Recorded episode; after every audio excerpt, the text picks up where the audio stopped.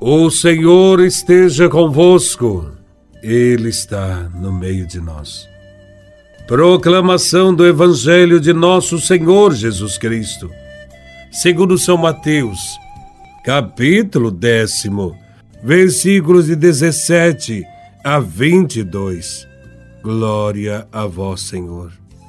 Naquele tempo, disse Jesus aos seus apóstolos: Cuidado com os homens, porque eles vos entregarão aos tribunais e vos açoitarão nas suas sinagogas. Vós sereis levados diante de governadores e reis por minha causa, para dar testemunho diante deles e das nações. Quando vos entregarem, não fiqueis preocupados em como falar ou o que dizer. Então, naquele momento, vos será indicado o que deveis dizer. Com efeito, não sereis vós que havereis de falar, mas sim o Espírito do vosso Pai é que falará através de vós. O irmão entregará à morte o próprio irmão, o pai entregará o filho os filhos se levantarão contra seus pais e os matarão. Vós sereis odiados por todos por causa do meu nome. Mas quem perseverar até o fim, esse será salvo. Palavra da salvação. Glória a vós, Senhor. Neste Evangelho, Jesus informa aos seus apóstolos que o trabalho missionário que eles vão realizar terá muitas dificuldades e sofrimentos. Quem optar pelo seguimento de Jesus não terá uma vida segura, muito menos confortável. Optar pelo caminho de Jesus de Nazaré requer força e coragem diante das perseguições das pressões das autoridades religiosas e políticas. Por isso, Cristo nos pede perseverança nas tribulações e perseguições. O Evangelho nos mostra que a vida que Jesus nos promete não é uma vida somente de prazeres e alegrias. Os discípulos terão o mesmo destino de Jesus: sofrer as consequências da missão que liberta e dá vida nova ao povo. Essa missão atingirá os interesses de muitos e, por isso, provocará a perseguição, a divisão e o ódio, até mesmo dentro das famílias. A presença do discípulo será uma presença questionadora na história da salvação humana, como foi Jesus Cristo. E diante destes desafios, Jesus deixa claro que quem perseverar até o fim será salvo.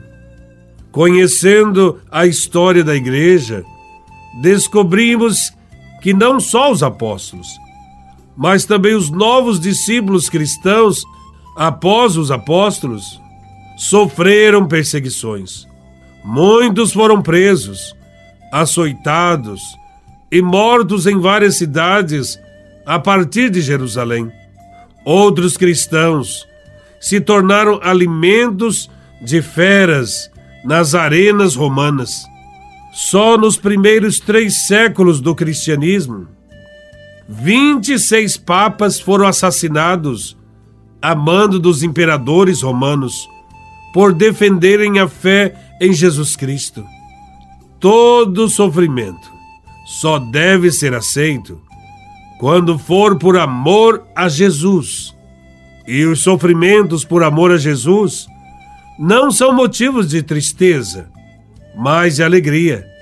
Sofrer pelo Evangelho é um tipo de sofrimento por amor a Deus, assim como os sofrimentos por praticar o bem, sofrimentos por causa da justiça, sofrimentos suportados com paciência por um cristão servem de exemplo e testemunho para toda a igreja.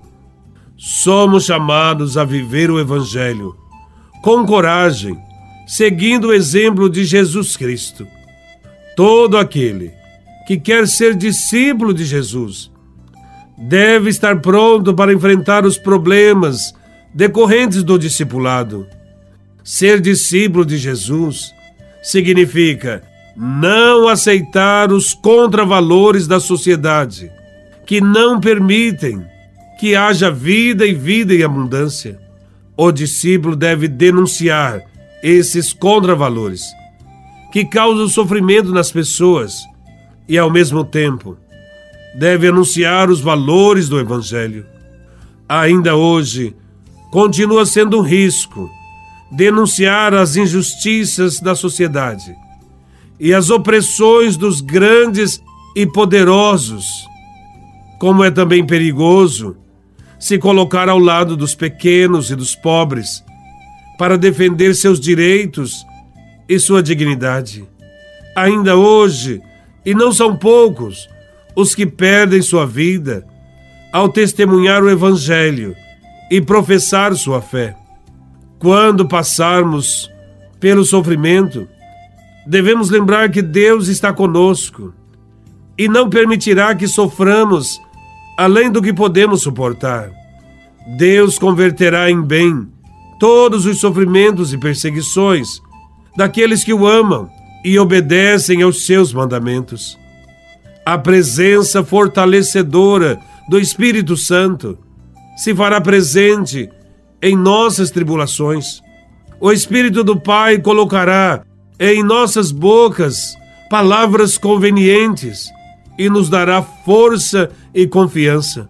Peçamos a Deus seu espírito de força, coragem, confiança e perseverança para continuarmos na caminhada e para que consigamos lutar por um mundo de paz, justiça e dignidade. Que todos nós sejamos de fato seguidores de Jesus de Nazaré, seguidores que não têm medo da vida, pois a nossa vida está nas mãos de Deus.